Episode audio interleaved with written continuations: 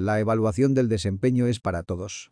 Cuando hablamos de evaluación del desempeño muchas veces creemos que el objetivo es medir el grado en que un empleado desarrolla determinadas competencias y experiencia, lo que realmente evaluamos es nuestro nivel de desempeño como organización. Por supuesto, la evaluación del desempeño favorece el desarrollo profesional continuo de los empleados a nivel individual, pero solo como un medio para lograr ser mejores como grupo. Si queremos que un proceso de feedback sea participativo, que invite a todos a comunicarse y ser constructivos, no es recomendable aplicar dinámicas individualistas que degeneren en una competitividad interna que llegue a resultar insana. Es mucho más efectivo que el objetivo de mejora sea compartido. Muchas empresas entienden la competitividad como algo divertido y que favorece la cultura de alto rendimiento. Sin embargo, aunque la competición en el entorno profesional puede ser útil en determinados escenarios, puede desmoralizar al equipo a largo plazo.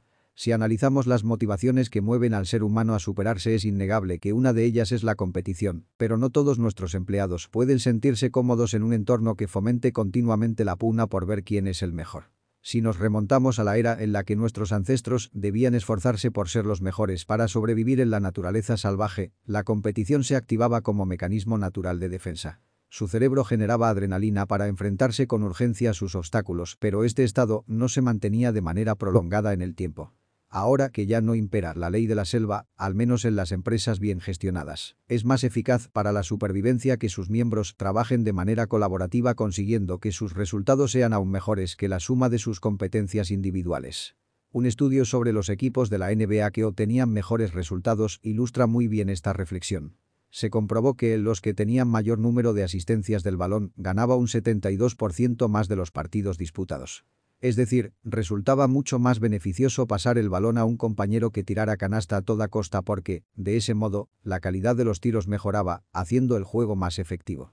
El juego de equipo superaba la suma del rendimiento individual de sus miembros.